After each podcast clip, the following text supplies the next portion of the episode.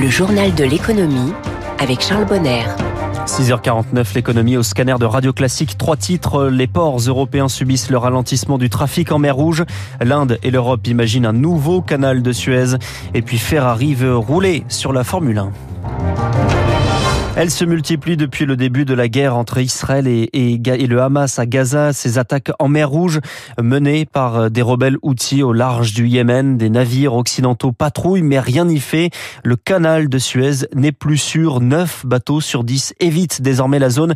Eric Kioch, ce qui touche par ricochet les ports européens. Contourner l'Afrique par le cap de Bonne-Espérance entraîne 10 à 15 jours de mer supplémentaires et donc des retards de livraison, explique Yann Alix de la fondation C'est Facile, spécialiste du transport maritime. Ça crée une désorganisation avec deux à trois semaines de délai pour les produits asiatiques sur les marchés français notamment. En délaissant le canal de Suez, certains transporteurs ne desservent plus les ports de Méditerranée, ce qui provoque une baisse d'activité, moins 10% à Marseille, moins 33% au Pirée en Grèce, mais aussi des surcoûts. Les taux de fret ont augmenté on parle de x4 sur Asie-Méditerranée et même x5 sur Asie-Méditerranée orientale. Ces coûts logistiques vont se retrouver dans le coût final des produits, notamment asiatiques, sur les marchés européens. Une surcharge liée au coût du carburant et à la paye des marins, mais l'impact pour les ports européens reste minime pour le moment.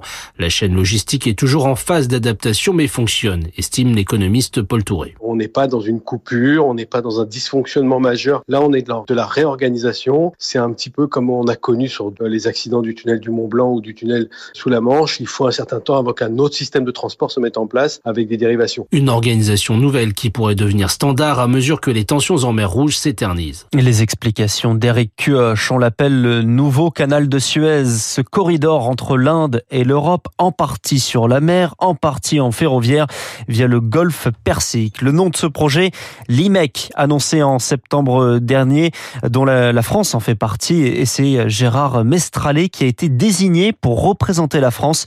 Bonjour Gérard Mestralet. Bonjour. Merci de nous accorder cette interview, ancien président d'Engie. Alors ce nouveau défi, comment pouvez-vous nous l'expliquer? C'est un projet de corridor qui vise à, à, renforcer, accélérer les échanges, créer de la solidarité entre l'Inde, le Moyen-Orient et l'Europe. C'est un très grand projet d'infrastructure qui doit accélérer les solidarités entre l'Orient et l'Occident. C'est pourquoi euh, le parallèle a été fait avec le, le canal de Suez, dont l'objectif était bien de rapprocher euh, l'Orient, l'Orient et l'Occident. Alors, à, à quoi va-t-il servir? Ces infrastructures visent à renforcer les interconnexions logistiques en matière de transport de biens, de marchandises, de produits finis, euh, mais aussi de produits énergétiques, en matière de transport d'hydrogène vert, par exemple, mais aussi les, communications euh, téléphoniques et les données, les data. Ce sera un corridor digital, également digital, énergétique et logistique. Certains y ont vu effectivement euh, un concurrent des routes de la soie. Ça n'a pas été exprimé comme tel par les initiateurs de, de, ce projet, mais on ne peut pas évidemment ne pas y penser. Alors pour le moment, on n'en est euh, qu'aux prémices, mais les entreprises françaises vont-elles pouvoir en profiter? Ce corridor intéresse évidemment les entreprises françaises, les entreprises qui font du commerce avec euh, les pays du Moyen-Orient et avec euh, l'Inde, donc un très grand nombre de secteurs. Bien entendu, ce corridor intéresse aussi les entreprises liées au transport directement, que ce soit euh, transport maritime avec euh, CMA CGM, euh, le transport euh, ferroviaire avec les entreprises d'infrastructures ferroviaires ou d'infrastructures portuaires d'ailleurs, mais aussi les sociétés de transport ferroviaire, et puis toutes les entreprises euh, d'engineering euh, françaises et les entreprises énergétiques, puisque j'ai parlé d'hydrogène, et les plus grands groupes énergétiques français euh, s'intéressent à, l'hydrogène, que ce soit Air Liquide, que ce soit Total Energy, que ce soit Engie, que ce soit euh, EDF. Gérard Mestralet, à partir de quelle zone géographique le trafic pourra-t-il arriver en, France? Bien entendu, on pense à Marseille, puisque à partir de, de l'est de la Méditerranée, notamment probablement du port d'Haïfa en Israël, les marchandises irrigueront toute euh, l'Europe et la Méditerranée. Et euh, Marseille a évidemment d'énormes atouts à faire valoir, puisque c'est l'un des plus grands ports méditerranéens. Ensuite, c'est un point d'éclatement de, de marchandises. Donc évidemment, euh, Marseille a une carte majeur à, à jouer dans ce très grand projet. Gérard Mestralet, le représentant de la France dans ce projet de canal de Suez du 21e siècle. Hein.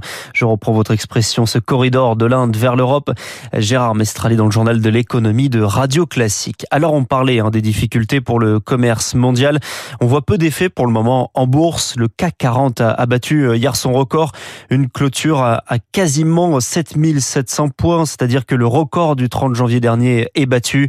Au Japon, euh, le Nikkei se porte bien également ce matin euh, à l'ouverture, euh, plus 1,6%. En revanche, aux États-Unis, on est un peu en ordre dispersé. Hein. Le S&P 500 finit à plus de 5000 points, euh, mais désormais on attend surtout les chiffres de l'inflation aux États-Unis. Ils seront connus cet après-midi, des chiffres hein, qui peuvent marquer une, première étape hein, vers une baisse des taux directeurs de la Fed. Il est 6h55, une grosse semaine pour les fans de Formule 1. La présentation des monoplaces pour la saison prochaine pour Ferrari c'est aujourd'hui à la mi-journée avec euh, une équipe dirigée par le français Frédéric Vasseur. Le début d'une course qui doit ramener Ferrari euh, sur la première marche du podium, Céline Cajoulis. Pour l'instant, on ne connaît que le bruit de son moteur. Mais ce midi, nous connaîtrons la nouvelle livrée de la monoplace de Ferrari pour la saison 2024. Une voiture dont la dominante sera sans doute le noir, puisque pour réduire le poids des Formule 1, les écuries ont renoncé à les peindre entièrement, laissant ainsi une large place au carbone. Le championnat qui débutera cette année le 2 mars à Bahreïn promet d'être compétitif. En effet, 13 des 20 pilotes arrivent en fin de contrat cette année. Ce sera notamment le cas pour Lewis Hamilton qui quittera Mercedes. En 2025, il roulera pour Ferrari aux côtés de Charles Leclerc.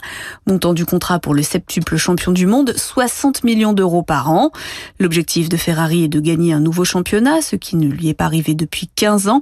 Une anomalie pour le constructeur le plus titré de l'histoire de la Formule 1, même si la marque au cheval cabré se porte bien, enregistrant l'an dernier près d'un milliard d'euros de bénéfices et pesant en bourse presque 70 milliards d'euros. C'est autant que Mercedes ou BMW. Et nul doute que l'arrivée de Lewis Hamilton boostera les ventes.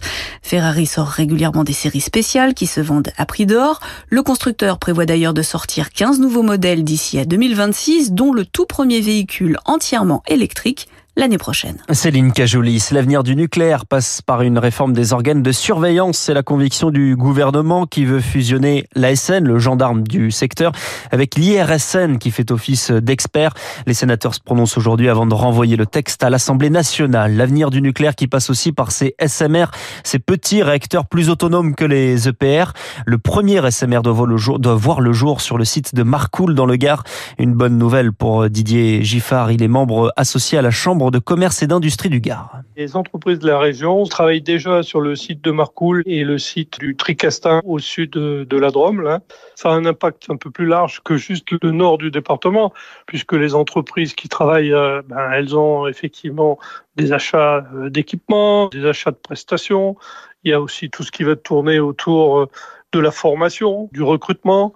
Ça va jusque toutes les écoles de formation, que ce soit les écoles qui sont nécessaires pour avoir des alternants, par exemple, dans les métiers de la chaudronnerie, de la serrurerie, de l'électricité, tous les métiers qui seront nécessaires pour construire une installation comme celle-là. C'est positif. Ça sera en plus le premier équipement de ce type qui sera construit en France, donc c'est bien. Et puis le magazine Billboard l'a révélé, Sony a acquis les droits de la moitié du catalogue de chansons de Michael Jackson pour plus de 600 millions de dollars.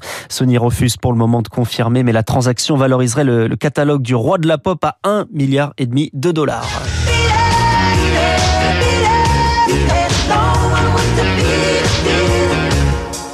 Voilà Billy pour finir ce journal de l'économie dans un instant le 7-9 avec François